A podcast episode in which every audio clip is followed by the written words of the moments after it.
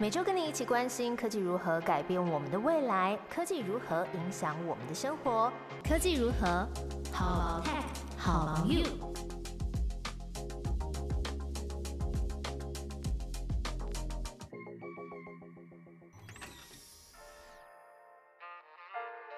Hello，大家好，我是 Momo，在科技如何跟你分享科技新知，一起探讨生活中的科技大小事。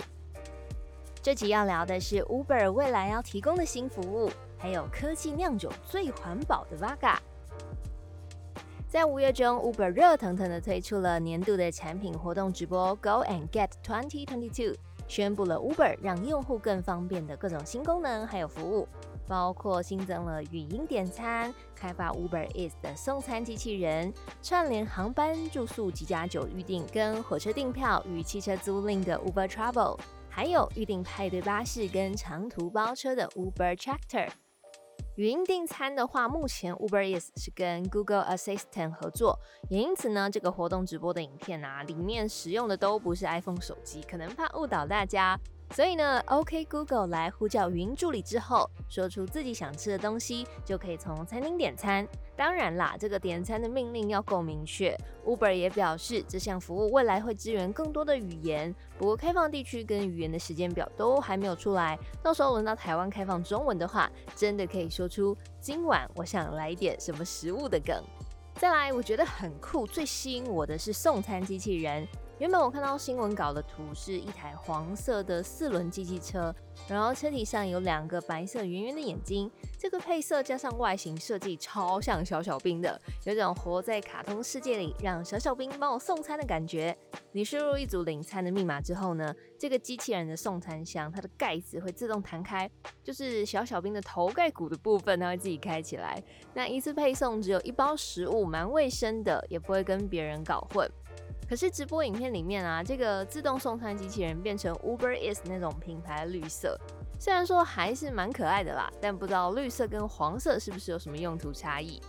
而且这个自动送餐的功能目前是只有在美国加州做试行。我自己认真想了一下，啊如果这个小小兵来台湾，一定会天翻地覆，因为台湾很多人行道都没有无障碍的设计。光是我自己走路就很常踢到东西，会不小心踉跄。而且人行道上有时候有违停的机车，还有自行车跟电动滑板车，总觉得小小兵好像会有很高的几率会翻车。我觉得难度好高哦。也许一开始比较适合在呃跟智慧交通号志联动的区域，像是工研院呐、自驾车试验场里面比较有机会，也可以比较保障这个小小兵的人身安全。好，那想要跟大家在讨论的是 vouchers for events 以及 Uber Eats at stadiums。先来说这个特别开放在运动场里面的 Uber Eats，可能是现在身处在台湾的疫情高峰期吧。我看那个影片啊，球场里面超多人密集聚在一起，没有戴口罩，然后欢呼啊，吃东西。就觉得哦，有种毛毛的感觉。不过呢，他也点出一个情境，就是通常球场卖食物的餐车还有店家都是大排长龙，那可以透过 Uber Eats 在体育场的特许经营店下订单，在食物准备好之后免排队取餐。目前分别是在洛杉矶的道奇跟天使的体育场，还有纽约洋基的体育场提供这个服务。台湾的话，不知道之后有没有机会进军天母啊，或是新庄或澄清湖的棒球场之类的。如果是用这种模式的话，我觉得不如先开放电影院诶。以前在新义威秀要取餐的时候都要排超久的。如果说有这种快速下单的取餐服务的话，这样就可以快速通关，拿爆米花赶快入座啦。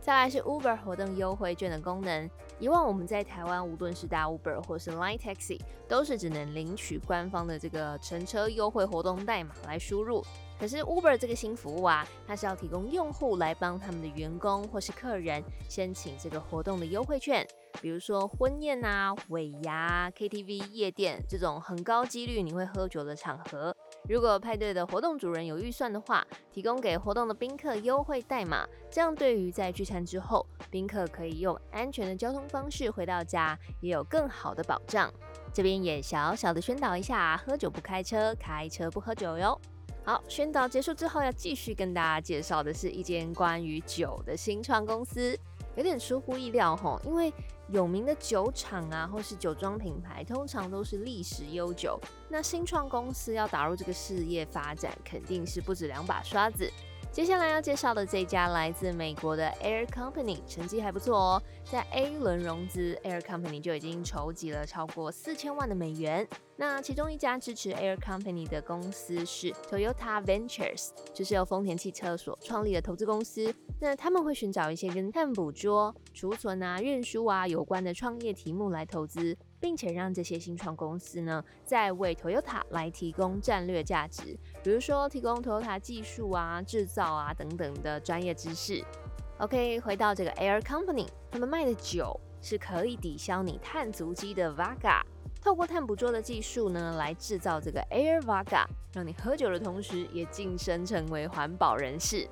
Vaga 是历史上最早出现的蒸馏酒，一般来说通常是需要蒸馏过三次。那市面上大家有印象的那个透明玻璃瓶、蓝色字的那一款，我们就不说它的品牌。它使用的是连续蒸馏法，会蒸馏过超过百次。那蒸馏一次呢，大约需要是三十五公升的水才可以蒸馏出一公升的 Vaga，所以可想而知呢，会运用掉很多的水资源。如果呢要增加口感啊、风味，还会加入黑麦啊、小麦、马铃薯或是蜂蜜来一起蒸馏。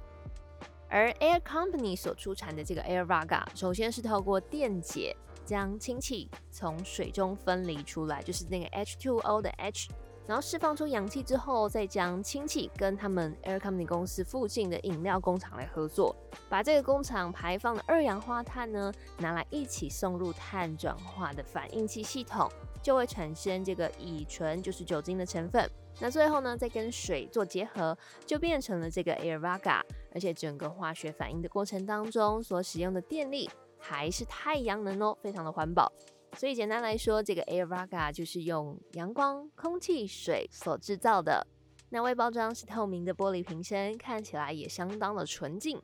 那这么环保的 Air Vaga 一瓶要价八十美金，Vaga 多半都是用来作为基酒，大家愿意用这个价格来喝 Vaga 吗？而且看它的定价，真的是印证了碳捕捉技术有各种变形的商机。例如前几集有跟大家分享过碳捕捉的议题，它可以做成钻石，也可以做成礼服，以及今天的 Air Vaga，都是透过这种分离再结合的技术，把全球都想要减少的碳，用不同的方式来消灭掉。Air Company 最近呢，也因为疫情的关系，运用他们独家的技术来生产这个消毒酒精干洗手，也开发了香水的产品，走多角化的经营路线。除此之外呢，两位的创办人还想要整合碳捕捉技术，继续应用到不同领域上，想要逆转空气中的碳含量，进而延长人类可以居住在地球的时间。那我们也拭目以待，期待他们有更多可以抵消碳足迹的新产品。以上就是今天的科技如何，记得订阅、追踪，并且分享给你的同事还有朋友一起收听。